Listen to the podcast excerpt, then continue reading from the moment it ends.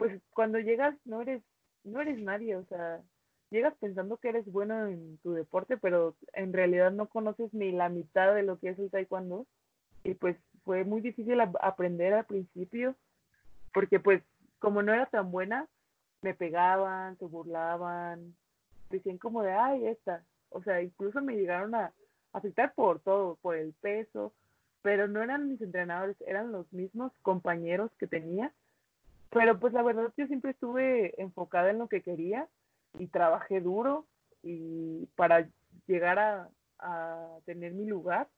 Y así poco a poco, con puro trabajo, les fui demostrando que, a pesar de que era diferente de mi color de piel y de mi cabello, pues era igual que ellos y, o sea, eso no me definía, pues. Antes de ir a la entrevista, te quiero compartir un poco sobre KKI. KKI es una startup finlandesa que ha desarrollado una tecnología y un software para taekwondo, tanto para clubes, academias, como para atletas. Si estás interesado en implementar esta innovadora tecnología en tu gimnasio o en tu entrenamiento como atleta, no dudes en contactarme. Vamos al episodio. Pasión Taekwondo 187 Hola apasionados del Taekwondo, ¿cómo están? Bienvenidos a un nuevo episodio el programa del podcast para todos los enamorados, apasionados del arte marcial del puño y del pie, del arte marcial de los golpes y de las patadas, del arte marcial coreano, el Taekwondo. El día de hoy estoy muy contento de traerles esta nueva entrevista. Es con Ashley Arana. Ashley Arana es medalla de bronce en los en el mundial de campeonato mundial juvenil. Tuvo un 2019 impresionante también con oros en los abiertos de Serbia, Sofía, México Open, Puerto Rico Open, plata en el abierto de Canadá, una gran atleta muy sencilla con una historia de lucha continua, de esfuerzo, de pasión por el taekwondo y de enfoque es una apasionada del taekwondo. Ashley estudia mucho a sus rivales, nos cuenta que al top 10 de, su categoría sabe cómo pelea cada una de esas atletas. Ashley es una joven resiliente que ha podido superar algunas etapas difíciles, como es bullying y también como fue una cirugía de rodilla, para lo cual eh, tomó ah, una acción, una decisión muy difícil, pero que la llevó a recuperarse. Sabemos cómo muchas veces hay atletas que, que después de una lesión de este tipo, pues ya no regresan. Ashley nos comparte qué es lo que hizo para rehabilitarse y superar esa etapa tan difícil. Bien, pues Bien, pues vamos a, a, la entrevista. Antes de ella, te pido por favor que si te gusta nuestro material, te suscribas a Apple Podcast, nos sigas en Spotify, nos comentes nuestro contenido en las redes sociales. De esa manera nos ayudas a continuar haciendo este tipo de entrevistas. También te invito el próximo viernes. Estaremos comentando la película de Karate Kid 2 junto con el profesor Antonio Reyes y el nuestro ahora colaborador Oscar Guerrero, también profesor de Taekwondo. El profesor Antonio Reyes es un experto en la historia y filosofía de las artes marciales. No le damos más vueltas, vamos a la entrevista. Soy Luis Arroyo, esto es Pasión Taekwondo.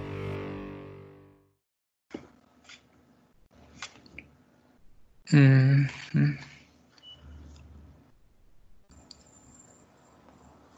Ok, ¿te aparece que, estoy grabando? Sí. ¿Sí? Arriba me aparece, sí. Perfecto, ok. Y si me ves, ¿verdad? No, no lo veo. ¿No me ves? Ok. Ay, tenía una foto por el mm.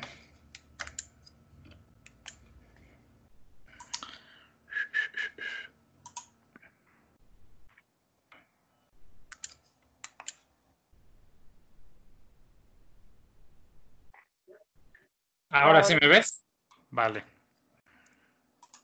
Y está grabando.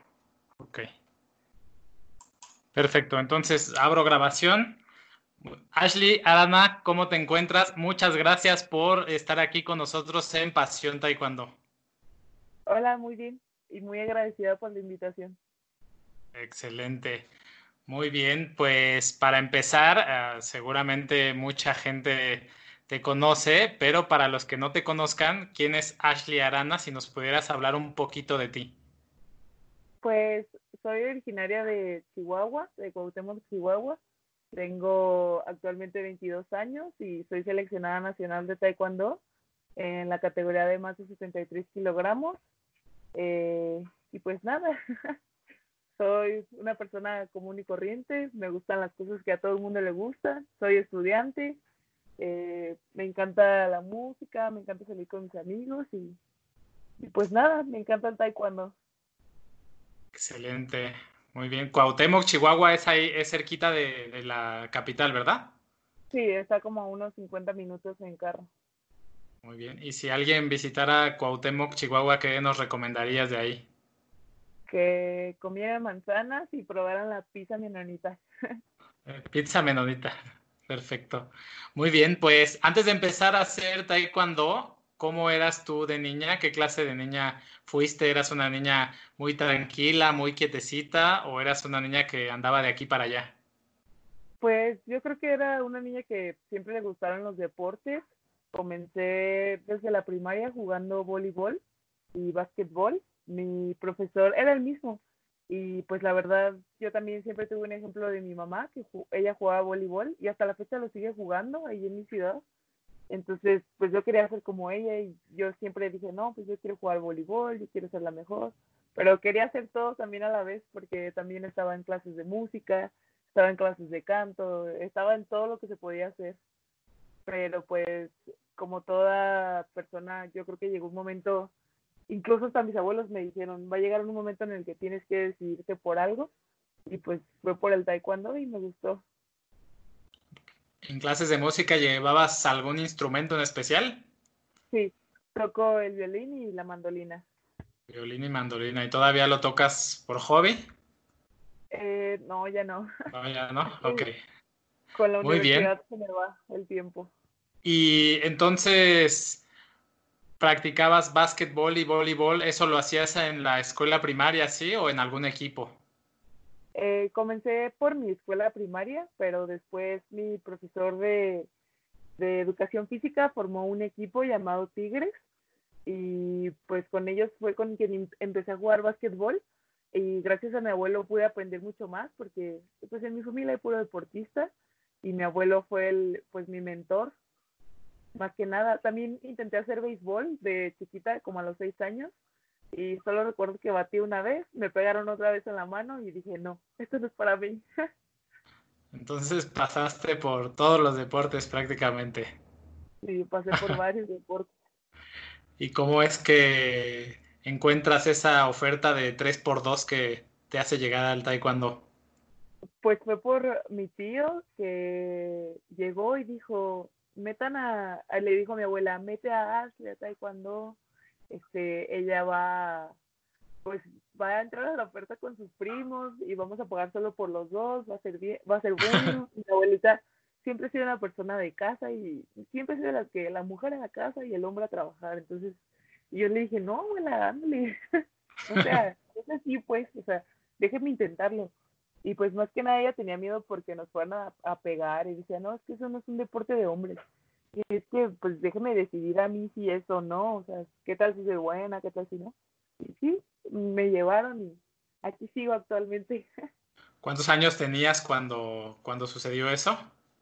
Tenía entre 6 y 7 años. Entre 6 y 7 y aunque eras pequeñita ya tú insististe. Sí, sí, pues es que desde temprana edad, como te digo, fue pues fue para mí muy importante hacer deporte porque pues también es un escape, ¿no? De, de todo. O sea, mi familia ha pasado por momentos muy difíciles, pero pues yo en lo personal he pasado por más porque nunca tuve a mi padre conmigo. Entonces siempre era como que ver a los otros niños felices con sus familias y así. Entonces, esa también fue una parte muy importante de mí. El deporte fue mi escape. Ok. Eso, por ese motivo te mudas, ¿verdad? De, de Texas a, a Chihuahua. Eh, no, este, cuando yo nací, mi mamá estaba en Estados Unidos, entonces mi abuela decidió cuidarme y mi mamá se quedó en Estados Unidos y yo me vine a Cuauhtémoc con mi abuela y pues como quien dice mi abuela fue quien me crió, mi abuela es como mi mamá, pero pues siempre le he dado a, a mi mamá también ese lugar como mi madre y jamás se lo voy a quitar. Y tienes ambas nacionalidades. Sí, y actualmente, eh, pues este año en- encontré a mi papá y pues da la casualidad que es dominicano y están en busca de ver si puedo obtener la nacionalidad. Pues más que nada para ir a conocer a mi familia de allá, a mi abuelo que sigue con vida, tiene 102 años. Oh, wow. Ya has estado en República, ¿va? Pero compitiendo. Sí, tuve la oportunidad de ir el año pasado y pues la verdad me gustó mucho, eh, la gente es muy amable y sin conocerte te, te hablan súper bien. ¿Y ya sabías tú ahí de tu ascendencia dominicana? Pues tenía una idea, pero jamás, o sea, me pasó por la cabeza que era dominicano. Entonces me emocionó mucho. ¿Sabes si aquí en México se pueden tener tres nacionalidades? Eh, la verdad no sé, pero pues es lo que están investigando mis hermanos. Excelente, muy bien. Entonces, bueno, te insistes en que, en que te inscriban en, en Taekwondo junto con tus primos. ¿Y recuerdas tu primera clase de Taekwondo? ¿Cómo fue? Ah, claro que sí. Este, yo fui, era, fueran como las 4 de la tarde y pues como era principiante más que nada te ponen lo básico, a que te canses ya. Ponte a correr, corre de aquí para allá, haz agilidad, vamos a ver qué tal está tu elasticidad. Y yo soy la persona menos elástica del mundo, entonces por esa parte siempre sufrí mucho. Muy bien. Y desde el principio, desde que empezaste, ¿ya te llamaba la atención la parte del combate? ¿Sufrías las formas o te gustaba todo lo que hacías en Taekwondo? Pues al principio sí disfruté todo, desde las formas hasta el combate, pero llegó un momento en el que soy la, o sea, soy una persona que para hacer formas lo tengo que repasar y repasar y repasar, porque si me pongo nerviosa me bloqueo y ya se me olvida todo. Entonces, si por mí hubiera sido yo hubiera sido cinta blanca de por vida porque no me gustaban las formas. Lo descubrí y dije, no me gusta, no me gusta, no me gusta. Entonces, mi abuela dijo, tú llegas a la cinta negra y ya estás en cinta negra ya. Pero pues yo jamás sabía lo que era, o sea, más bien lo que pasaba después de cinta negra. Entonces, pues yo dije, bueno, voy a llegar a cinta negra y ya no voy a hacer examen. Y da la casualidad que llego a cinta negra y me vengo al cenar. Y yo dije, oh, gracias a Dios. Bueno, no fue inmediatamente, pero llegué a cinta negra, pasaron unos 3, 4 años y ya estaba en el cenar y dije, qué bueno, ya no quiero hacer formas. Adiós a las formas. no más. Muy bien. Eh, ok. De tu, de tu primer maestro, ¿cómo se llama tu primer maestro? Es Juan Zúñiga Banda. Juan Zúñiga Banda. ¿Y qué, qué, qué cualidades tiene tu profesor que te motivaban a seguir entrenando, a superarte? Pues yo creo que el profe Zúñiga siempre, y hasta la actualidad, siempre se preocupó por, no solo por mí, sino por mis compañeros, en darnos un buen ejemplo. Eh, era, es un excelente entrenador, a pesar de que tuvo varios problemas pues, con nuestro presidente de asociación pasado, que falleció y que en paz descanse. Este, él siempre se mantuvo firme y, y pues, como te digo, siempre me apoyó. Este, pasé por tiempos muy difíciles, como todo atleta estuve, así como estuve arriba, estuve abajo, pero pues él siempre confió en mí, en que yo lograría llegar a algo bueno y hasta la fecha se lo agradezco y sigo, hasta la fecha sigo teniendo contacto con él y pues siempre muy humilde y como siempre pues agradecida con Dios y es lo que él nos enseñó a ser agradecidos y con la gente que me apoya. Muy bien. ¿Y con él, con el profesor fue que empezaste en, a competir? Sí, él nos llevaba a torneos en, en toda la República, eh, incluso, pues él ha sido mi único entrenador. Eh, llegó el momento, un momento en el que me dijeron, oye, pues mi profe tenía problemas y me dijeron, no, pues tienes que cambiarte de escuela. Y yo le dije, oye, ¿sabes qué? Este, yo no puedo cambiarme de escuela porque pues no es lo que me han enseñado y y pues, o sea, yo soy fiel a mi entrenador y no quiero que otro profesor, o sea, ponga en su boca las palabras que más odio, que diga, ah, yo entrené a Clarana por, por estar en su escuela. Entonces, cuando llegó ese momento de que me dijeron cámbiate de escuela, pues yo preferí esperar a mi universidad para competir por mi universidad y pues que mi nombre estuviera dentro de mi universidad. O sea que por un momento, si te dicen, si sigues, te dijeron, si sigues en esa escuela, ya no compites. Ajá, sí, me amenazaron de esa forma, pero pues jamás caí en esas cosas porque pues yo les decía, o sea, a mí no me metan en problemas que no van y siempre les he dicho, si yo estoy acá, ¿por qué yo tengo que estar peleándome en Chihuahua cuando nunca he estado ahí? O sea, no va conmigo, no va con mi persona, entonces no me metan en sus problemas y solo déjenme competir a gusto. O sea, todo eso te pasó ya que estabas ya, ya en el CENAR, ya no, no fue en tus primeros años. Eh, no, sí, ya me pasó cuando estaba en el CENAR y pues sí fue un momento muy difícil no tener a mi entrenador a un lado de mí. adaptarme a otro entrenador, más que nada, fue muy, muy difícil porque pues yo creo que sí necesitas a alguien que se conecte contigo al momento de estar en el área y no muchas personas lo hacían. Incluso, pues ya que eres seleccionada nacional, te sobrevaloran y dicen, ah, es que ella lo puede todo. Y, y te dice, tú ya sabes qué hacer. Y es como, ¿qué hago? Haz tu magia. haz lo tuyo, ¿qué es lo mío? Ok, oye, ¿y recuerdas tu primer así, tu primer torneo, tu primer combate de taekwondo en, un torneo? Eh, sí, sí me acuerdo porque quedé en tercero, pero yo pensé que había ganado. y mi mira lo que gané, mi abuelita, muy bien, felicidades. Pero siempre tuve el problema de que, por ejemplo, yo era cinta blanca y medía más que las cintas blancas de mi edad. Entonces era o cintas verdes o, ni, o niños. Entonces yo decía, niños de mi edad, pero niños. O ya que eran niñas, pues yo decía, no, ¿qué tiene? O sea, jamás tuve miedo por esa parte. Y mi abuelita era la única que siempre estaba con el sucio en la boca, diciendo, santo Dios, va con un niño, le pueden pegar, la pueden lastimar. Y yo decía, yo le voy a pegar, no se preocupe. Y cuando ganaba, me decía, ay, eres tremenda. Me felicitaban mucho, pero así como a veces perdía, pues mi abuelo siempre estuvo ahí para consolarme y y decirme, échale ganas, tú puedes a la siguiente, así. Y cuando muchos niños pueden tener así, pues el miedo del combate, ¿por qué tú tenías, qué crees que te ayudó a tener esa confianza de decir, mira, abuelita, yo le voy a ganar a este niño? Pues yo creo que siempre he sido una persona muy competitiva y la verdad no me gusta perder. Entonces, sea niño, sea niña, yo, o sea, yo quería ganar, porque aparte pues creo que todo más bien dependía de mí si ganaba o perdía. Y hasta la fecha sigo creyendo en eso porque pues yo pensaba, si entreno, o sea, todo lo que sufro para llegar y perder, pues no. O sea, mínimo que valga la pena. Y si voy a perder, voy a perder contra el mejor. O sea, siempre he pensado eso. Y si voy a ganar es porque yo soy la mejor, entonces tengo que echarle ganas.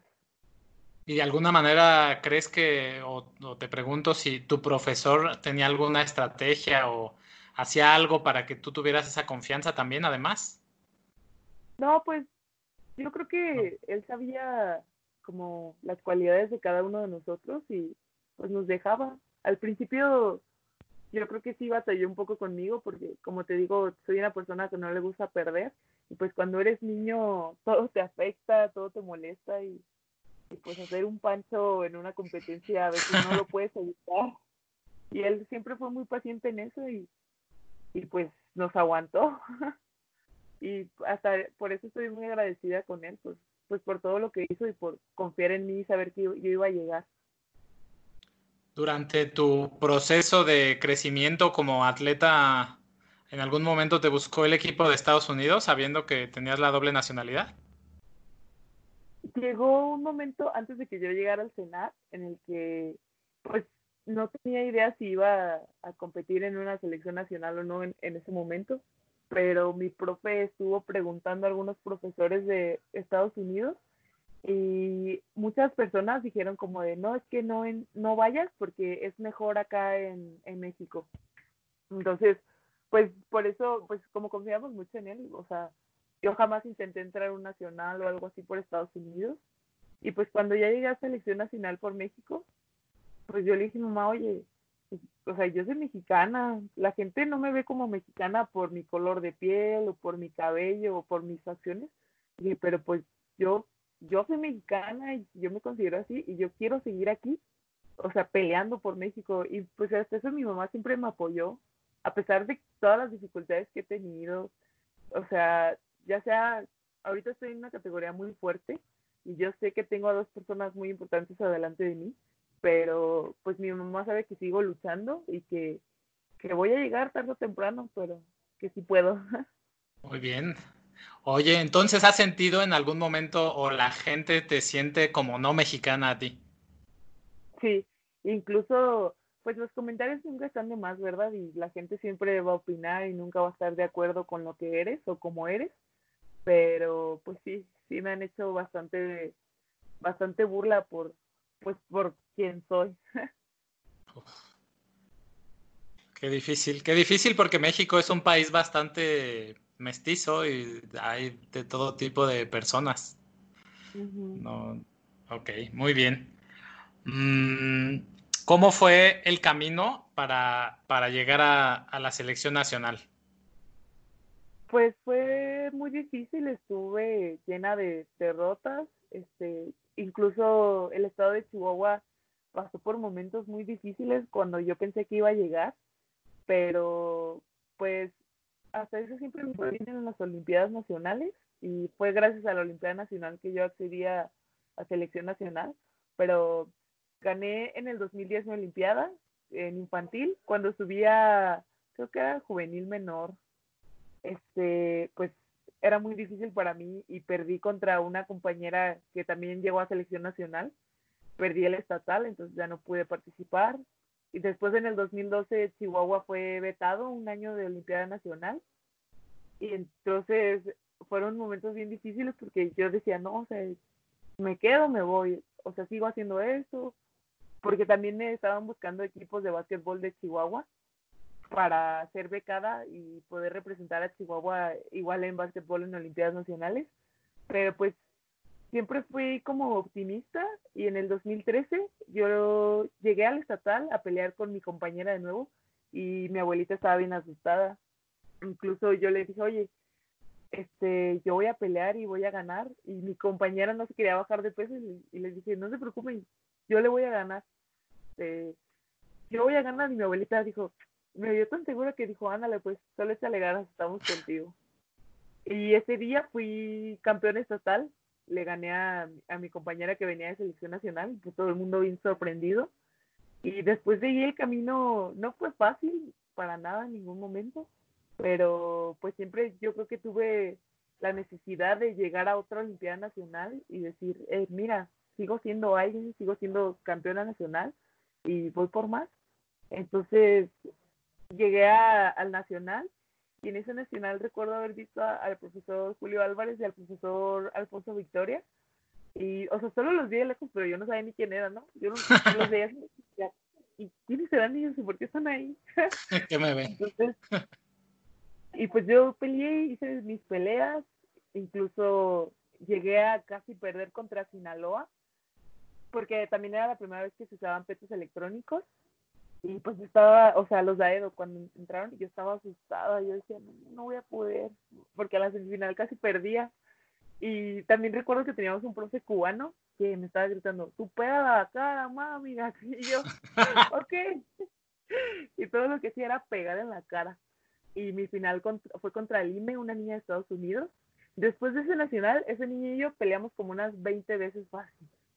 Y pues ya gané, y como a los dos meses creo me llegó la invitación a selección nacional y decía también que tenía la oportunidad de acceder a, ir al Mundial Juvenil y a Juegos Olímpicos de la Juventud, pero pues yo, yo dije, no, no sé ni a dónde voy, pero vamos. yo voy.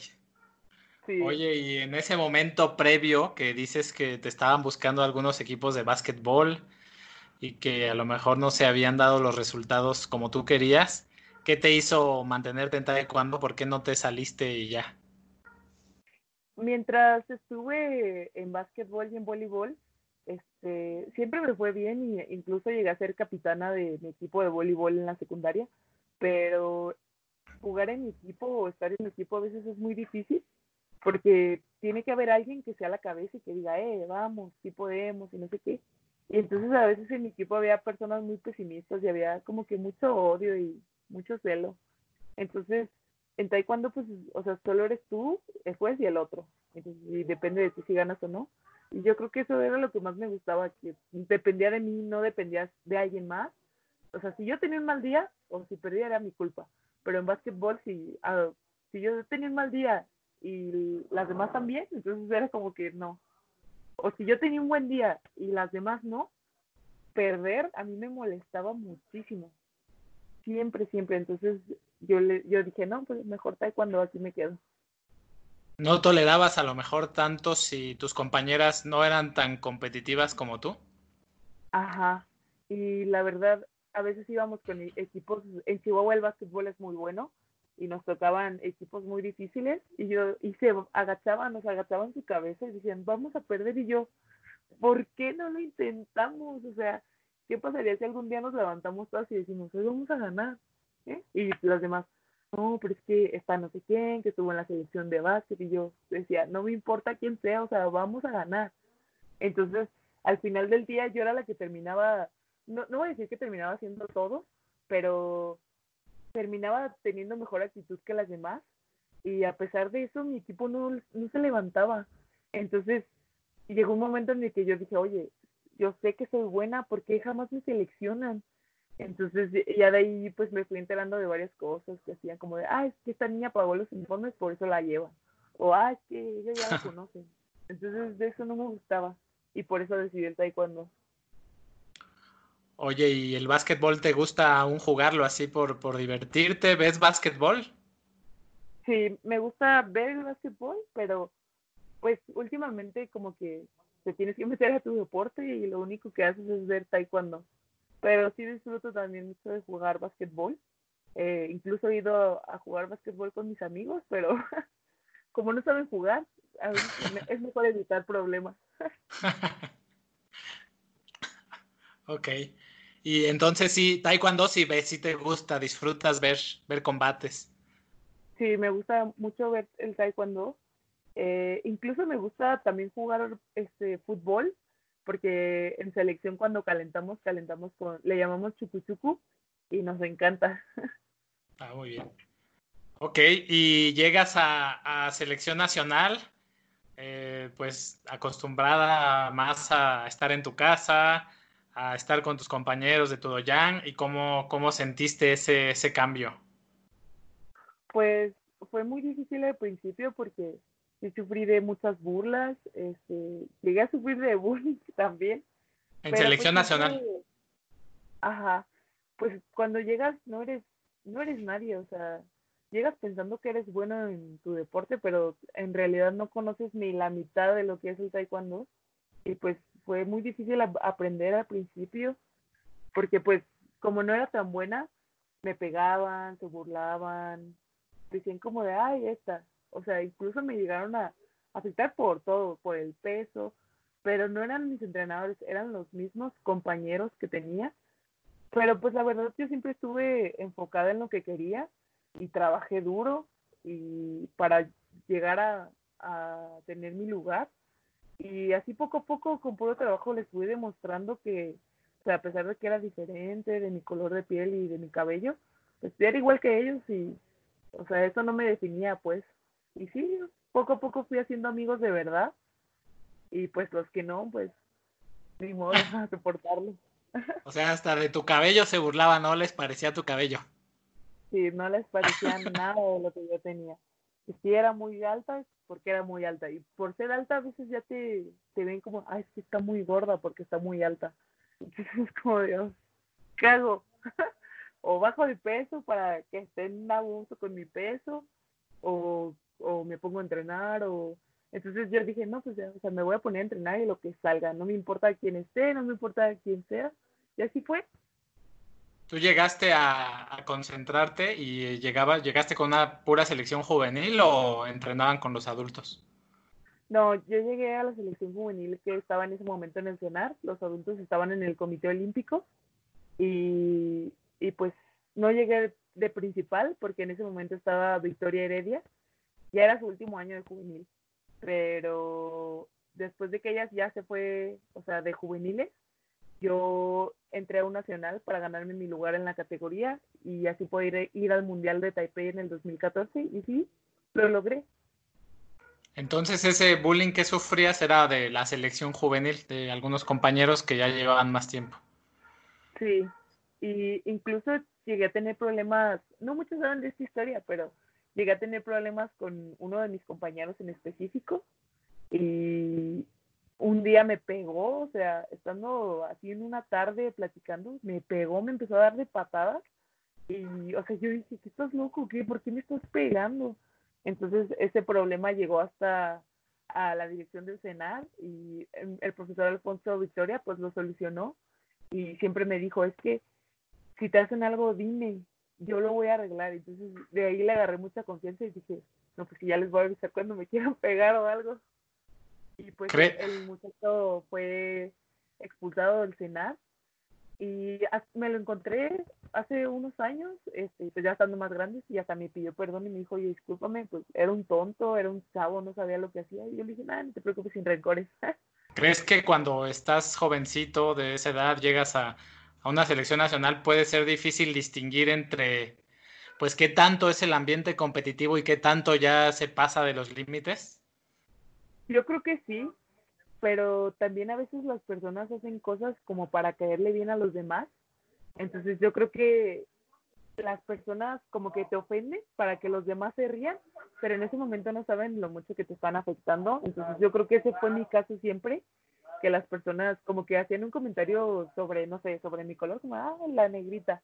Y para que los demás se rieran, entonces no sabían lo que a mí me dolía ese comentario. Y pues la verdad, en ese momento yo decía, no, no, va a llegar el día en que yo sea alguien aquí y me las van a pagar. Pero pues ya que crecí, o sea, dije, no, pues o sea, a lo mejor y no estaban bien en sus casas, tenían problemas psicológicos o algo para que hicieran cosas tan feas conmigo. Pero pues en realidad les agradezco porque me han hecho pues una persona fuerte. Hoy en día no me afectan los comentarios, no, pues no, o sea, gracias a esas personas que pues me hicieron tanto daño en el pasado. Y tuviste, bueno, tú me dices, me estás contando estos mensajes que tú te decías a ti misma. Además de esos mensajes que tú te decías, ¿tuviste alguna figura de algún adulto que te orientara en esa parte y te ayudara a superarlo? Pues la verdad, yo creo que no. Fue, un poco más ayuda de mis psicólogos, porque yo siempre desde que ya selección nacional, pues me acerqué a ellos llorando, diciéndoles estoy harta, ya no quiero. Entonces, eh, ellos siempre me ayudaron a, a ver, o sea, mira, tienes esto ahorita, pero puedes llegar a hacer esto. Decide qué quieres porque es tu futuro, no el de los demás. Entonces, ellos me ayudaron mucho. Y por parte de mi familia, yo creo que mi abuelo fue el que siempre estuvo como mi fan número uno y me apoyaba. Porque como te digo, mi abuela era una persona como de, ay, si ya no quieres, regrésate a la casa. Así, siempre fue muy estricta. Pero pues sí me quería, yo sabía que me quería en el fondo de su corazón. Y pues mi mamá no llegó a mi vida ya hasta que yo era un poco más grande. Como que fui muy cerrada con ella, pero ya cuando fui grande dije, ok, ¿quieres ser parte de mi vida? Ok. Entonces, yo creo que solo mi abuelo. ok, tenías, hablabas mucho con él. Sí. Y es que a veces también la familia pues no sabe lo que tú estás pasando dentro del cenar y les es fácil decir como de, ay, es que tienes que entrenar más. Pero tú les dices, oye, es que estoy entrenando todo el día. ¿Cómo voy a entrenar más? Entonces, ahí fue cuando les dije, ¿saben qué? Si no sabes, no hables. Lo que yo hago o deje de hacer mencionar es mis cosas. Si yo quiero salir un fin de semana, voy a salir. Pero pues ustedes no opinen, o sea, solo déjenme triunfar. Y ya dije, no, pues Te veían pelear y te decían, es que no le echas ganas. Ajá. No, es que te veo sin aire y yo les digo estoy nerviosa, a veces a mí me ciegan los nervios mal, o sea, y ellos, yo creo que ya lo deberían de saber porque pues estuvieron toda mi infancia conmigo viendo cómo no podía dejar de ir al baño antes de que de competir o de vomitar o cosas así. Entonces les dije, por favor, solo tengan paciencia. Muy bien. Y una vez que ya eres seleccionada nacional, ¿cuál fue tu primera experiencia fuera de, México representando al país? Pues salimos a, una gira que fue Suecia, Canadá y Las Vegas. Yo era juvenil y pues era la primera vez que competía con alguien de otro país y me acuerdo que estaba muy, muy nerviosa, pero llegué al bronce en ese abierto. Perdí contra Alemania y era la de las primeras veces que usaban los, los cascos electrónicos, bueno, la nueva generación de Daedo. Y entonces perdí porque me, según me pegó, pero me hizo así, tata, y se marcó y yo, ¡ah! yo no sabía, decía, ¿qué? ¿qué es eso? entonces, eso me, me afectó mucho, pero después fui a Canadá y peleé contra Puerto Rico y solo tenía una pelea. Regularmente en juvenil casi tenía, casi siempre tenía una o dos peleas, porque pues pesadas casi no hay muchas en los abiertos. Y gané. Y después fui a Las Vegas y gané, pero ahí sí tuve varias peleas. Y pues esa fue mi, mi primera como experiencia seguida de puros abiertos y me ayudó mucho a tener mucha confianza porque pues me, di, me hizo darme cuenta de las cosas buenas que tenía y de las posibilidades que yo tenía. Y pues fue ahí cuando yo dije, no, a lo mejor sí me va bien en el mundial. Ok, y empezar a, fuera de la parte del taekwondo, empezar a vivir esa experiencia de conocer otros países, andar por aquí en avión, de aquí para allá. ¿Crees que eso constituye una, una motivación extra para atletas jóvenes? Pues yo creo que sí, porque pues hoy en día tengo muchas anécdotas buenas que los viajes me han dejado. Incluso, pues como te digo, estar en el cenar me hizo conocer a buenas personas, a buenos amigos que hasta la fecha son como mis hermanos, o sea, a pesar de que ellos ya no estén en el cenar, yo los sigo viendo, este, voy y los visito o nos visitan a la ciudad y así. Pues te deja muy buenas experiencias, aparte, pues tienes la dicha de decirle a otras personas, oye, ¿sabes qué? Yo conozco varias culturas, conozco varias partes del mundo y no sabes cómo son en Corea, o sea, ni se lo imaginan y dicen, ay, qué padre. Incluso tengo historias para estar aquí toda la tarde y contarlas. ah, pues tenemos toda la tarde, ¿eh? no te preocupes. Oye, y entonces me dices que tú regresaste de esa gira y, y ya por tu mente decía, lo, decías, lo puedo hacer bien en el Mundial. Sí, pues me dio mucha confianza y aparte yo creo que mis, mis, profesores se dieron cuenta pues que sí tenía como un poco de talento y dije, no, pues sí, bueno, sí puedes. Y cuando fui al mundial, no, ni yo me lo imaginaba, pero dije, oh Dios, ¿qué es esto? ¿A dónde llegué? Pero pues yo competí como si fuera otra competencia igual y pues me fue bien. Muy bien. Oye, ¿y eh, para ese mundial fue lo del tema de tu pasaporte? Ah, sí.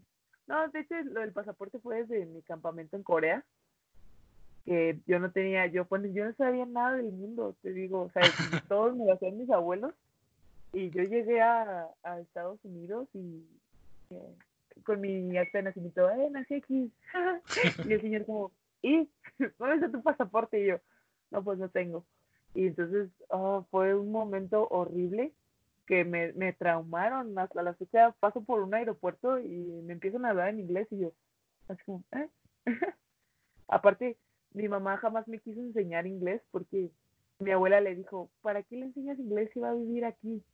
O sea, no lo va a necesitar. Yo dije, no, ¿saben cómo me afectaron la vida? bueno, todavía puedes aprender.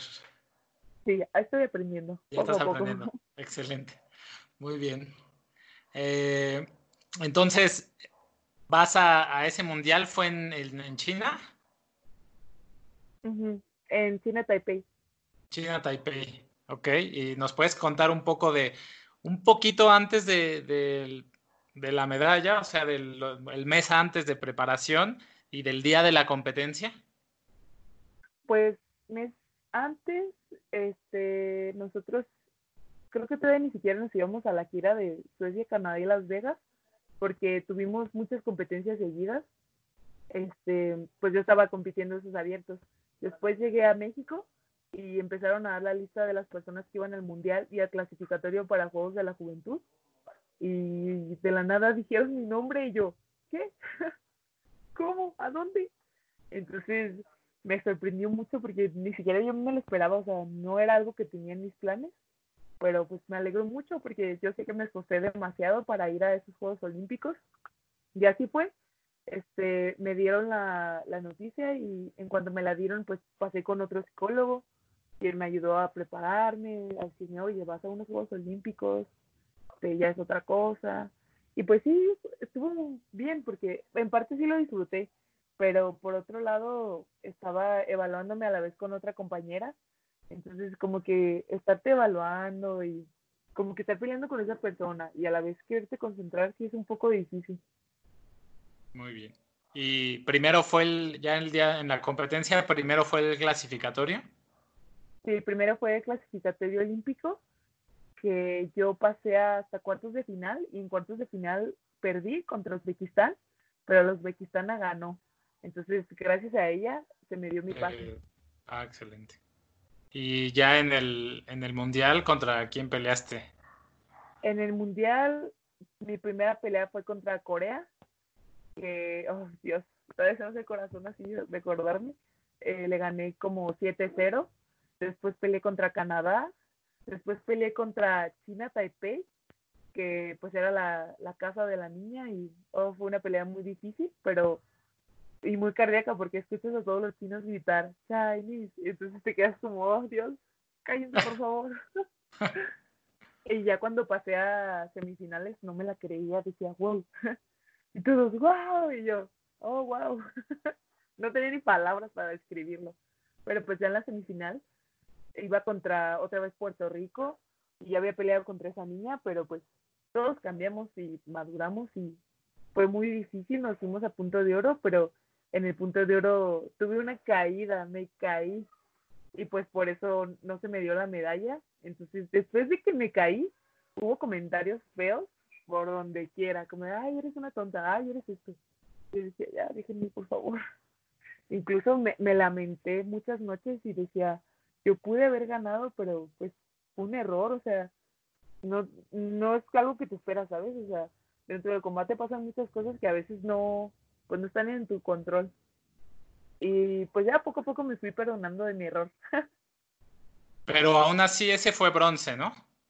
Sí, llegué al bronce, fui la única medallista de ese mundial. Okay. Fuiste la única medallista, ya, pero aún así se burlaban de ti porque te caíste. Sí. ¿Y te llevó mucho tiempo superar ese, como ya dejar de ir esa parte? Pues más o menos, porque también por otro lado tenía que enfocarme en Nanjing y pues yo sí quería ir y yo decía, ah, wow, es una experiencia que uno, cuatro personas de tantos jóvenes que hay y yo puedo ir. Entonces me concentré mucho en eso y como te dije, pues con el tiempo me fui perdonando porque pues nada es para siempre y no iba a estar sufriendo por eso toda la vida. ¿Y la experiencia de Nanjing qué tal fue? Yo creo que ha sido de las mejores que he tenido desde llegar a las villas, desde las actividades, porque en Juegos Olímpicos de la Juventud es muy diferente a unos Juegos de adultos, porque ahí te hacen quedarte las dos semanas o tres que duras. Y pues las actividades, las personas que conoces, incluso de, los mismos de, de México, o sea, haces muy buenas amistades. De otros deportes incluso, me imagino. Sí, incluso de, de otros deportes, pero igual como Taekwondo era de los primeros en pasar, este, pues ya tuvimos todo lo demás para, para divertirnos ahí. Aunque no se me dio la medalla, perdí por un punto. Yo no me lo creía, estaba muy, muy triste, porque pues no te crees que después de casi un año de estarte preparando y de, de estarte preparando pues para ese momento, pierdes por un punto, ni te lo crees. ¿Contra quién fue ese combate? Perdí contra la que era campeona del mundo en menos de 63, en esa categoría, son categorías juveniles. Perdí Ucrania, se llama. Ucrania. Es, es Ucrania. Y pues perdí por un punto y no me lo creía, te lo juro. Y decía, no, pues ya, ni modo. Pues sí. Ok, y bueno, ya en, ya en la parte adulta, el, el último año te fue muy bien, ¿no? El 19, el 2019. Sí, el 2019 tuve varios, varios logros muy buenos.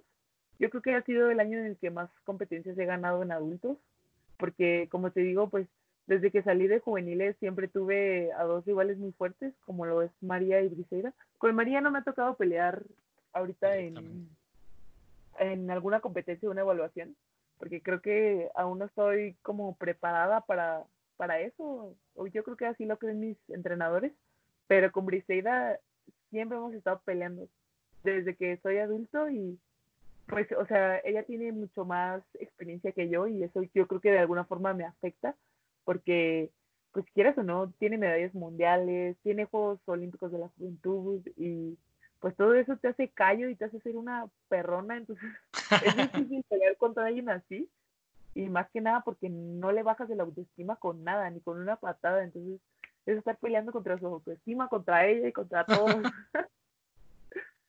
Es difícil, pero también a ti te hace crecer eso. Sí, de alguna u otra forma me ha ayudado mucho, porque siempre que estamos en una competencia, ella va por un lado y yo voy por el otro, y nuestro objetivo siempre es darnos en la maíz al final. Siempre nos vamos a dar en la final. Y, y ahora en esta gira europea, que, ¿ganaste el abierto de Serbia o Bulgaria?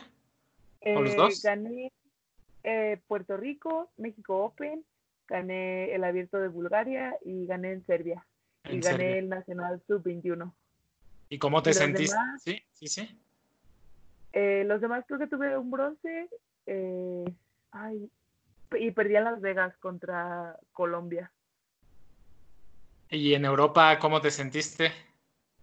Pues la verdad estaba muy nerviosa porque había competidoras muy fuertes yo soy de las personas que se pone a ver su gráfica desde días antes. Entonces empezaba a ver las que se inscribían y dije, santo Dios, voy a, voy a que me golpee.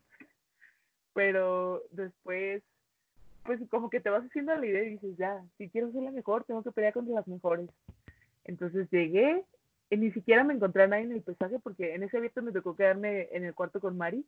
Llegamos después del pesaje para ya no hacer fila y no vi ni quién se pesó ni nada y al siguiente día ver las gráficas, la vi y tuve ese presentimiento de hoy gano.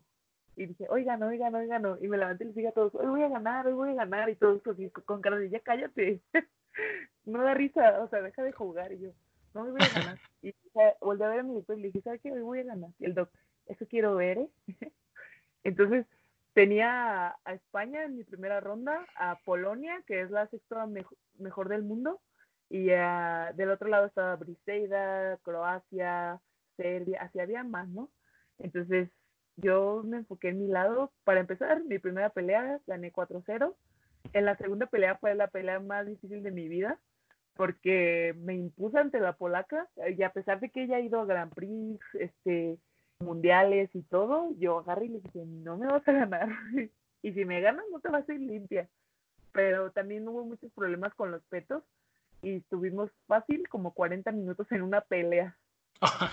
como, como, en todos los torneos de niños, pero ahora a nivel internacional. Entonces, y antes de que se acabara, yo iba ganando que 7-14 y llega una muchacha y, un señor y nos dice, le dice pues Poncho, no, pues vamos a parar la pelea porque hay muchos problemas, la vamos a reiniciar. Y pues Poncho, ¿cómo vas a parar una pelea en el tercer round? a 50 segundos de que se acabe, no la vas a reiniciar, les dijo, arréglenlo. Entonces yo me acuerdo que Mari iba a empezar su, su final de, en la otra área, y yo, quítale el respeto a Mari, el de ella sí sirve. Entonces, de todos modos, tenía que esperar a Mari a que acabara por su poncho. Entonces fueron y le quitaron el peto a Mari y dijeron, ah, sí, este sí sirve. Pues Oye, sí, sí, sí. Este, después de eso eh, le gané y no me la creía y hasta el doctor me dijo, hoy vas a ganar. y yo, sí, se lo dije. Y pues del otro lado tuve que esperar a... Briseida cayó en, en cuartos de final contra la croata entonces, yo ya había visto esa croata, pero en otra categoría. Ella era, es muy alta, pero pues es esas personas altas, pero delgaditas. Y ahorita se subió hasta heavy, entonces como que ya tenía una idea de cómo ella peleaba. Entonces yo dije, no, pues sí puedo, o sea, todo tranquilo. Este, le tengo que dar con calma porque si me desespero me va a pegar en la cara. Es de esas personas que tenía mucha facilidad de pegar. Y pues así fue. Este, íbamos 1-0 en los primeros dos rounds. En el tercero me pega un apal en el peto, 2-1, y ahí es cuando todos empiezan a gritar, corre, corre, yo, cálmense, cálmense. yo, yo pensé, ahorita va a salir, ahorita va a salir, y en una de esas que viene corriendo le pego en la cara, se cayó, y dije, no, la maté, la maté. y empiezo a saltar de, faltaban 50 segundos y yo saltando de alegría. Y el presupuesto, concéntrate, todavía no se acaba. Y yo, ya voy, ya voy, ya voy. y ya, esa, esa pelea la gané como 6-1. y así fue como gané ese Open. Estuvo muy bueno.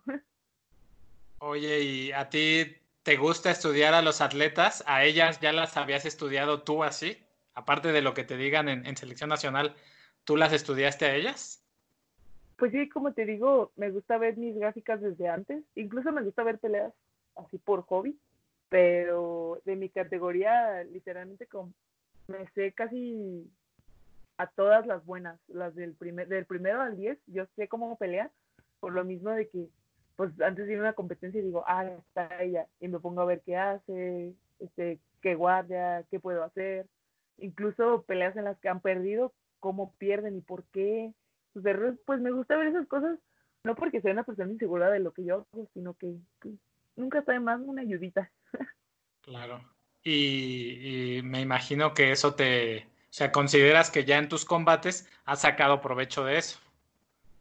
Pues sí, en parte sí, porque pues ya me da una idea de lo que puedo hacer en el combate, ya no estás sincero, o sea, ya no dices, ay, qué miedo, o ya no dices, por ejemplo, en el primer round le voy a hacer puro cat para ver qué me hace. No, o sea, llegas en el primer round, te paras y le metes lo que le tengas que meter para ganar.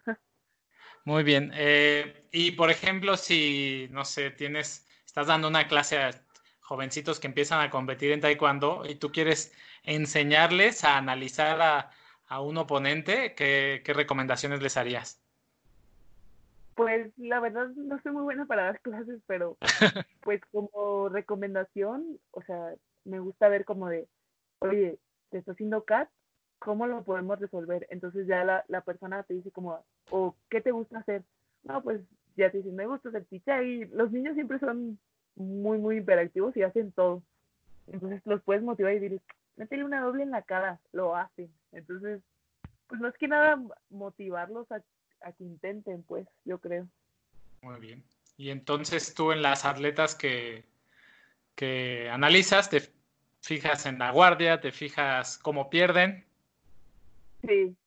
Incluso, por ejemplo, puede, hay algunas que siempre son su pierna izquierda, pero pues les entra todo si tú les pones la guardia derecha. Y esas son cositas pequeñas, pero que te pueden ayudar en el momento que más lo necesitas.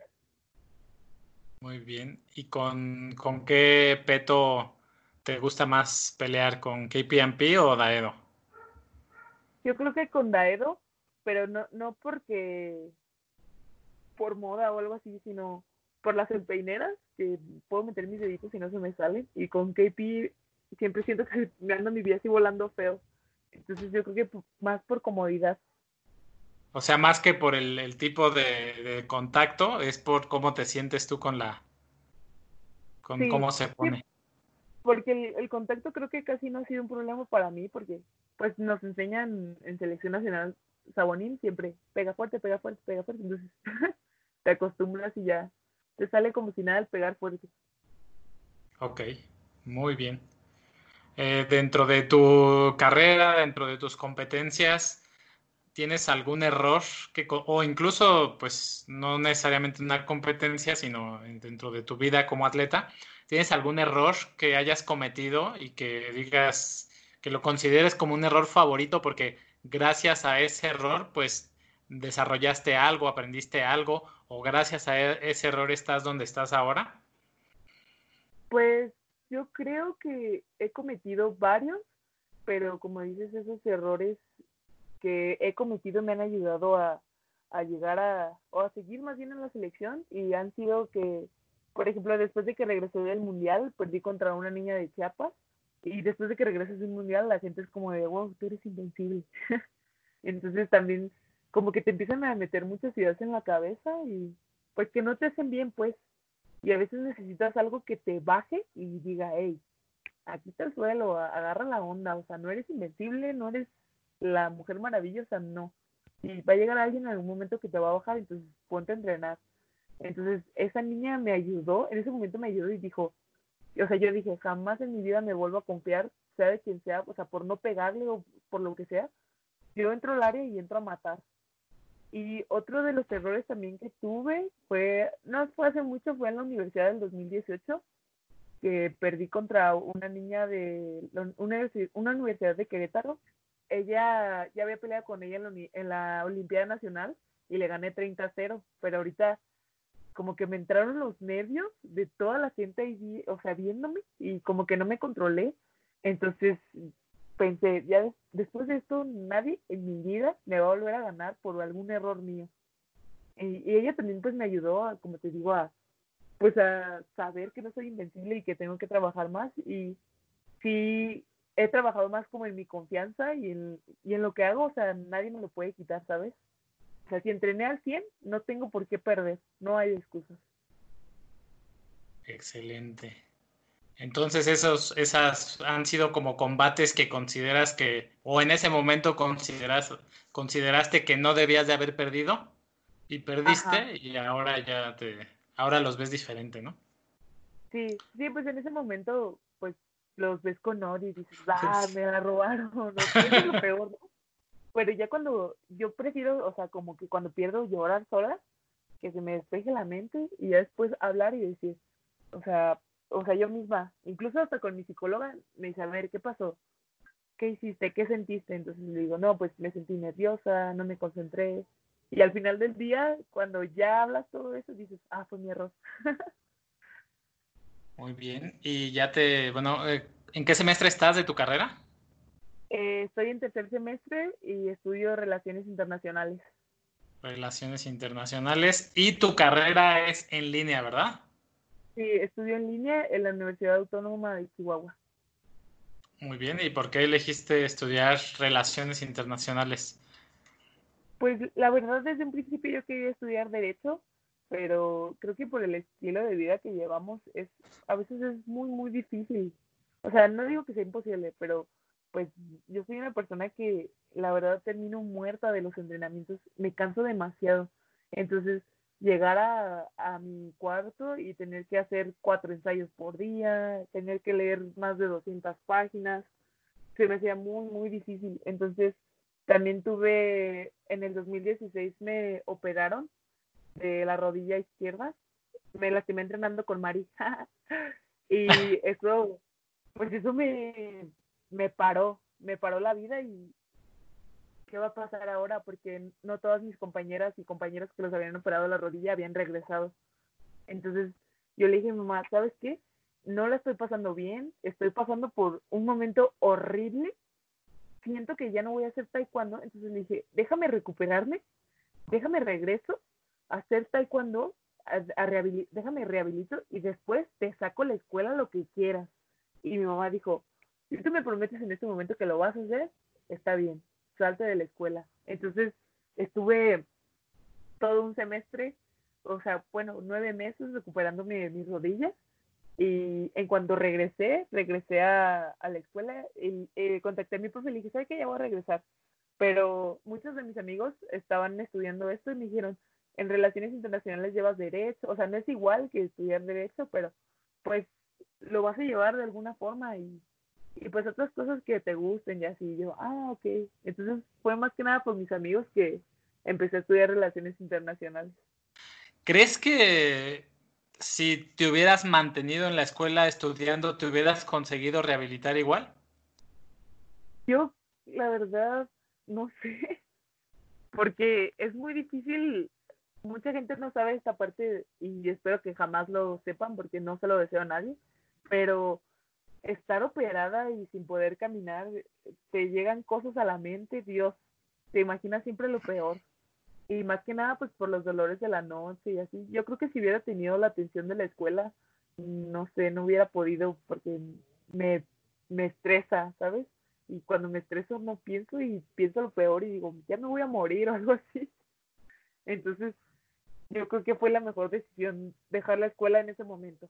Sí me ayudó, pues como me dijiste algo que si hubiera tenido aparte la atención, me imagino que a nivel, nunca yo me he lesionado así de algo fuerte, me imagino que también a nivel mental y emocional te requería mucho esa rehabilitación. ¿Cómo trabajabas esa parte? ¿Ahí también la trabajabas con tus psicólogos? Sí, De hecho, mi psicóloga incluso estuvo el día que me lastimé y lo primero que me dijo fue, si quieres salir de esto, vas a trabajar y nadie más que tú. O sea, si de ti depende que regreses o no, que te quedes en donde estás o que llegues a ser así arana al nivel en el que estabas ahorita. Porque incluso ese día nos estábamos dando en los combates con todo el amarillo.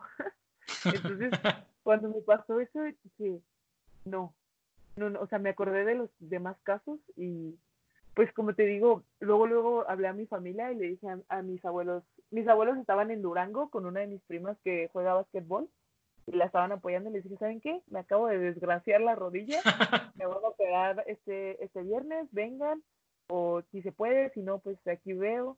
Y como te digo, otra de mis amigas que ya le había pasado eso, le dije, oye, te necesito porque no sé qué hacer, no sé cómo voy a reaccionar y ella se quedó conmigo en el hospital.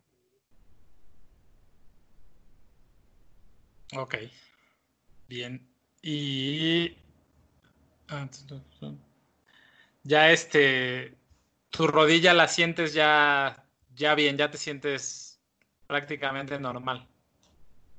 Pues sí, me sigue doliendo todavía, es como un dolor crónico, yo creo que todo el mundo a quien le han operado la rodilla lo siente, pero pues es un dolor con el que aprendes a vivir. Y me imagino que trabajas tu fuerza y todo eso para que no, no te limites a rodilla. Sí, sí, es algo que yo creo que no puedes dejar de hacer. Muy bien. Eh, ¿Qué metas tienes para el corto y medio plazo que por supuesto que nos quieras contar que se puedan saber? Pues ahorita no tenemos nada, nadie nada seguro, pero espero que en cuanto pase esto voy a ir por a, defender mi título como campeona panamericana en la especialidad. Y después de eso, yo creo que sería ver si reanudan la universidad. Espero poder, este, eh, eh, ¿cómo te digo?, arreglar el error que tuve y para estar más que nada tranquila conmigo misma y pues ganar la universidad, ir al Panamericano desde universidad y de ahí yo creo que sería esperar el campeonato mundial que Dios mío santo no se me ha dado en adultos y yo sé que sí puedo, o sea, que sí puedo llegar y estoy lo más motivada que se pueda. Excelente. De ese, de ese campeonato panamericano no habíamos platicado. ¿Fue en Spokane?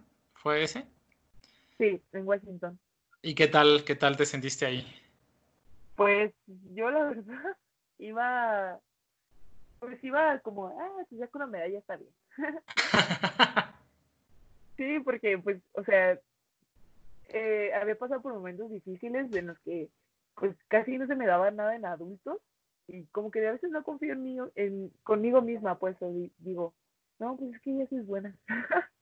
Pienso así, pero en ese campeonato iba lo más relajada posible, o sea, dije, ay, no me importa, o sea, yo voy a pelear. Entonces, gané mi primera pelea contra Estados Unidos. Este, estaba muy nerviosa porque nuestros coaches estaban todos ocupados y yo ahí sola con el doctor, perdiendo. Y yo le dije, a ver, cálmese, ahorita voy a ganar, pues, espéreme. y le dije, si quiere meterme una cachetada, pero voy a ganar. Y gané y me dijo, bien. Después peleé contra Brasil, que la brasileña, ella es buena, ya se empezó a foguear también en los Grand Prix. Y es como lugar 20 del mundo, algo así. Entonces, yo no la conocía, pero le ganó a la dominicana con la que yo siempre peleaba y siempre perdía. Y dije, santo Dios. y si aquí me quedo, dije, no, pues ya, ya tengo bronce, pensé. Entonces dije, no, sí, le voy a echar ganas. Y en cuanto empezó el combate, nos empezamos a dar con todo. Y le pegué en la cara y cuando le pegué en la cara dije, ah, sí puedo, y a la final fui contra Briseida y pues como siempre, yo dije, bueno, esta vez, esa vez fue diferente más bien, porque no estaba ni nerviosa ni nada. Dije, no, pues vamos a darnos a ver qué sale. Y, y como siempre íbamos así, o sea, empatadas, empatadas, empatadas, empatadas. Y ella se subía, yo me subía al puntaje. Y al final le metí la patada de la suerte, de esas que dices, pues a ver qué sale, ¡pum! Le pegué en el pecho y cuando vi que se marcó el punto, salí corriendo. Dije, si me queda, si me pega. Salí corriendo, nomás de su patada por acá y yo, no. Y ya vi que se acabó el tiempo y no me la creía, dije, ya, por Dios, ya me quité la maldición de perder contra ella, dije, ya, le gané uno, ya. Muy bien. y pues de ahí ya, o sea, siempre hemos tenido como esa rivalidad y yo, pero pues por ser de la misma categoría. ¿Crees que pudieras levantar un poquito más tu cara, tu cámara? Para, ahí está. Es que de repente nada más te veo la mitad de la cara. Muy bien. ¿Y con quién, me imagino, con quién nací en los entrenamientos y que has peleado? ¿Con quién disfrutas más este, pelear?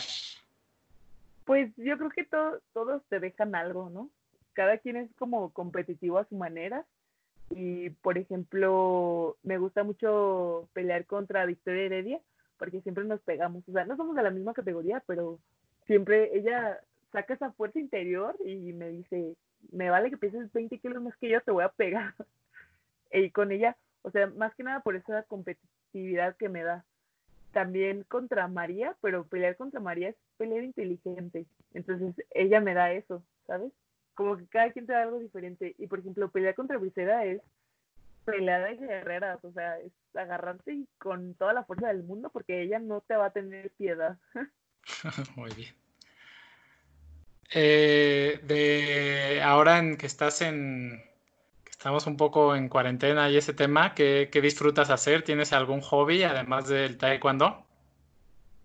Pues he estado jugando mucho en internet y yo creo que ese ha sido mi hobby más grande en esta cuarentena porque aparte estoy, pues todavía sigo de vacaciones en la escuela y pues cuando empiece la escuela ya sé ya va a ser mi prioridad, pero he jugado Free Fire en línea a todo lo que da, después de que entreno. ¿Free Fire? Sí. ¿Qué es eso? Es como Call of Duty y esos juegos así. Y, o, y solo vas como peleando con la gente y así en línea. Y como, como shooter, como de disparar. Ajá, a, persona. ¿Y el, en qué lo juegas? ¿En qué consola? Eh, a veces lo, juego, en mi iPad, pero es más cómodo en el celular. Ah, en el celular. Ah, ok, excelente. ¿Y juegas contra otras personas? Sí, incluso armo mis equipos con mis compañeros desde Monterrey hasta Cancún, hasta acá. Armamos los equipos y jugamos. ¿Y qué tal eres? Bien, soy buena. Muy bien. Oye, y también creo que vi en una entrevista que también te gusta cocinar. Ah, sí, he tomado mucho el amor por la cocina. Ahorita que no estoy en mi casa, pues no tanto, pero cuando estuve cuidando a mis hermanas y así les decía, ¿qué quieren comer hoy? No, pues que pizza, vamos a hacer pizza. Aprendí a hacer pizza, pasta, arroz, todo. Ya cocino de todo.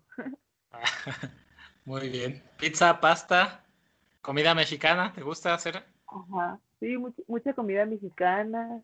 Eh, aprendí a usar el horno porque la verdad el cenar te hace como que muy inútil en ese aspecto porque pues te hacen todo, o sea, tú solo tienes que alzar tu cama y entrenar. Excelente. Muy bien. De... ¿Hay algún libro que nos recomendarías? ¿Un libro que te guste? Pues la verdad no soy mucho de leer porque me distraigo. Me gustan más como audiolibros o películas y así, pero últimamente no, no he tenido como que mucho tiempo para eso por pues muchas cuestiones familiares y cosas que te distraen. Pero pues no, es, más, si ustedes me quieren recomendar, recomiéndenme. bueno, ya que publiquemos la entrevista y que en los comentarios te recomienden libros. Nos han recomendado libros muy buenos en las diferentes entrevistas, entonces también si las escuchas. Va, las voy a escuchar. Puedes encontrar muy buenas recomendaciones. Eh, ¿Nos puedes decir alguna compra de los últimos seis meses que hayas hecho menor a mil pesos y que haya tenido gran impacto en tu vida? Eh, lo específica que quieras hacer, marca, modelo, dónde comprarla. Pero como de qué aspecto, de lo que sea. Cualquier cosa, hasta si nos han, nos han dicho, no, pues compré este, no sé, un trapeador, se me ocurre ahorita, pero lo, me gusta mucho y no sé, lo que tú quieras. Pues yo creo que últimamente tengo dos cosas. Cuando estaba ahorita en mi casa, eh, mis hermanos estaban muy aburridos. Entonces me llegó mi beca y yo les dije, ¿saben qué? Vamos a comprar una alberca.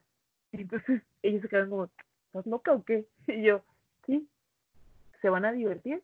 Y yo pensé, así los tengo todo el día allá afuera y ya no descanso en la casa. Entonces fue lo único que me vino por la mente pero esa compra, o sea, fue lo mejor que pudimos haber hecho porque dos, tres, o sea, yo pensé sacarlos a ellos, pero yo me salía con ellos a jugar. Entonces, son momentos con los que no había compartido pues con ellos, ¿sabes? Porque siempre estuve acá en México y pues yo en mi onda y así. Y es, pues a veces es difícil estar entrenando, estar cansada, como que hablarles y decirles, oye, ¿cómo estás? ¿Sabes? Y ese momento pues yo creo que siempre lo voy a recordar porque fueron momentos muy divertidos con mis hermanos. Y la otra compra que tuve fue de un cuyo. Compré un cuyo que me costó 250 pesos, pero fue la mejor compra que pude haber hecho en mi vida porque pues jamás había tenido, le comentaba a mi novio el otro día, o sea, jamás había tenido una mascota yo, ¿sabes? O sea, si compran un perro es para la casa. Ah, sí, el, perro de tu abuela, pero es para todos.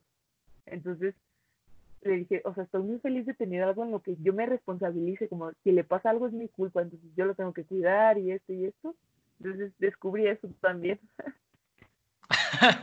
es chistoso, hace poco me tocó cuidar un cuyo y yo no, o sea, yo lo veía como ratas, ¿no? Yo decía, son ratas, no, no pensaba yo que pudieran a generar vínculos, pero realmente sí ellos sí tratan de comunicarse y hacen ahí su ruidillo y, y te buscan. Yo no, nunca me hubiera imaginado que un animal así pues buscara el contacto, ¿no? De un humano. Sí, y al principio es muy difícil criarlos porque son como muy asustados. Pues yo supongo que están en granjas o así. Yo lo compré en, un mercado, pero, o sea, y eso porque dije, no, pues quiero un animal para esta cuarentena. Entonces, yo iba por un pollito, pero no había. Entonces dije, lo quiero a él. Lo apunté y dije, quiero él. y la señora, llévatelo. Y toma, y te doy esto y esto, así. Entonces, al principio era como de, ay, me despertaba a las 5 de la mañana porque quería comer y yo como, cállate, por favor. Y dicen, ¿por qué lo compré? Pero ahorita es como de, o sea, te vas haciendo una rutina. ¿Y se quedó en Chihuahua tu cuyo? No, ah, que lo tienes. ¿Y qué vas a hacer después cuando tengas que viajar a competencias y todo eso? Pues yo ya había estado hablando eso con, con mi novio porque pues se va a quedar aquí en su casa, con su familia.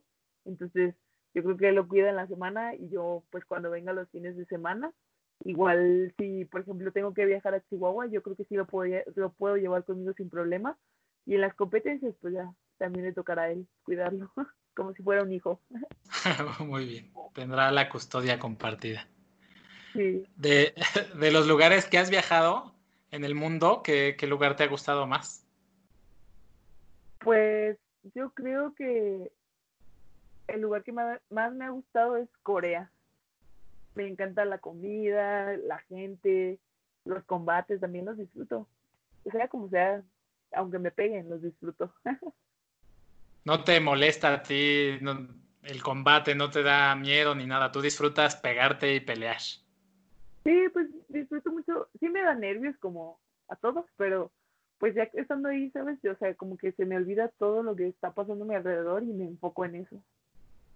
Muy bien. ¿Qué consejo le darías a un joven atleta de unos 13 años que inicia en la competencia de taekwondo en Olimpiadas Nacionales y eso?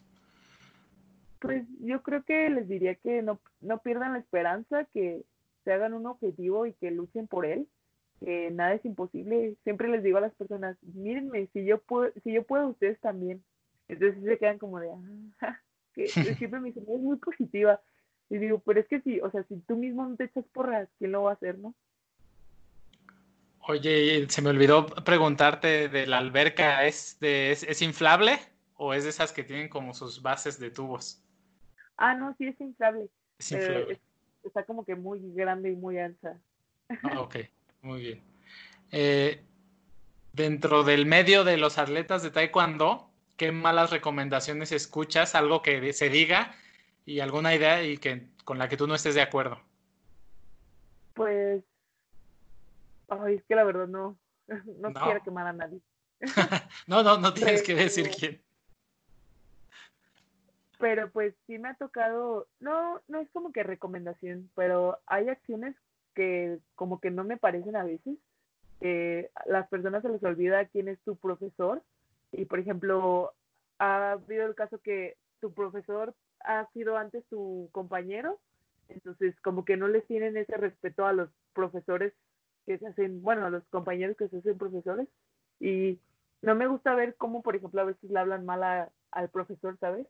Es como de, que le dicen como de güey, así como, como de, oye, respétalo, ya es tu profesor.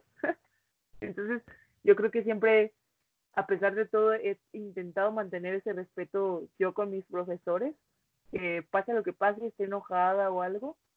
Solo una vez exploté, pero esa vez que exploté me ayudó mucho a, a saber que pase lo que pase, tu entrenador siempre debe tener ese respeto y esté bien o esté mal, o sea, tú callada.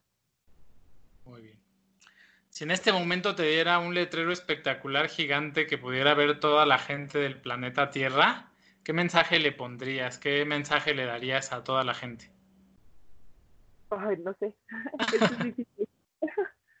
pues yo creo que les dejaría algo que, que los motivara a que crezcan día con día y que, pues como te digo, que no pierdan la esperanza de que lo que tengan en su mente lo pueden realizar.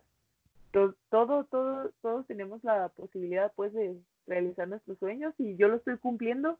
Entonces yo creo que sería eso, que lucen por sus sueños. ¿Cuál es la mejor inversión que has hecho en tu vida? Puede ser de educación, de tiempo, de dinero. Pues actualmente yo creo que le estoy haciendo y es apoyar a mi hermana con su colegiatura de la escuela. Eh, tuve problemas familiares y por muchas razones eh, la persona que lo hacía este ya no quiso, entonces yo le dije a mi mamá, ¿sabes qué? No, yo no necesito ni tú que nadie nos ayude con esto y aparte a ella la becaron por voleibol y está en un muy buen colegio en Chihuahua, se llama el Colegio Belén.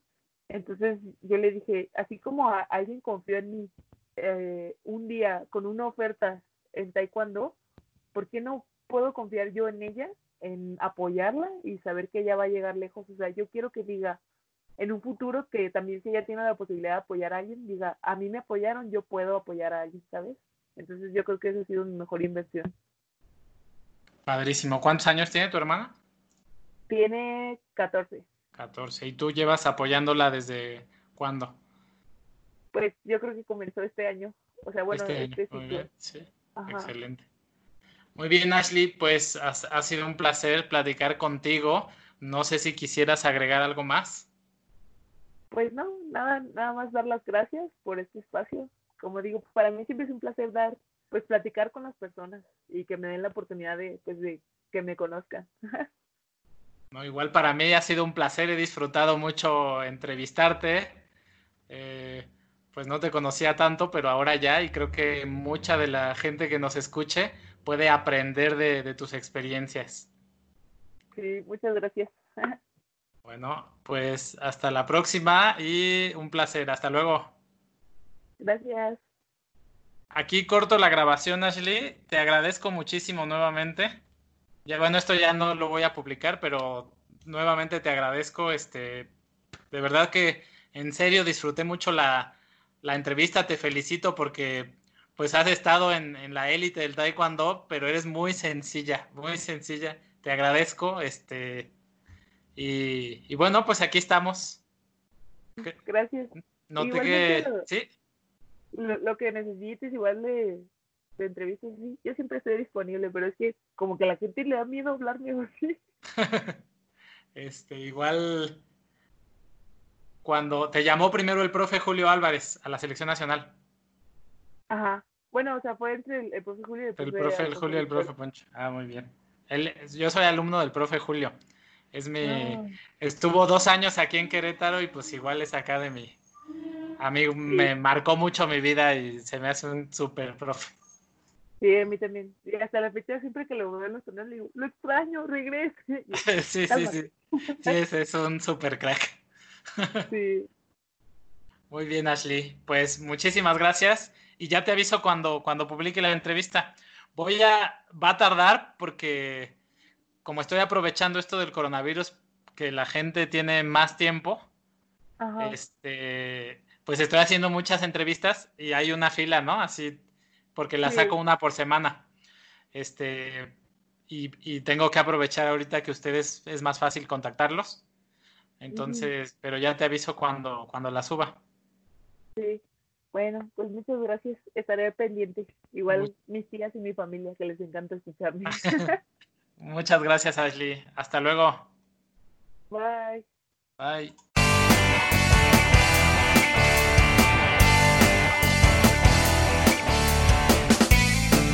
Hasta aquí el episodio de hoy. Espero que hayas disfrutado la entrevista, que hayas aprendido algo de Ashley. Yo creo que sí.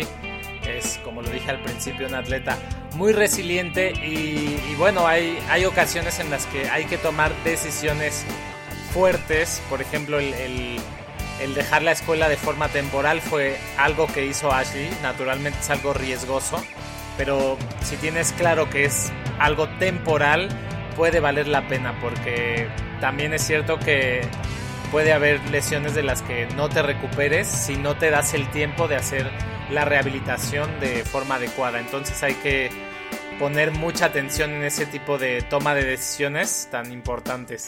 Muy bien, pues ha sido todo por hoy.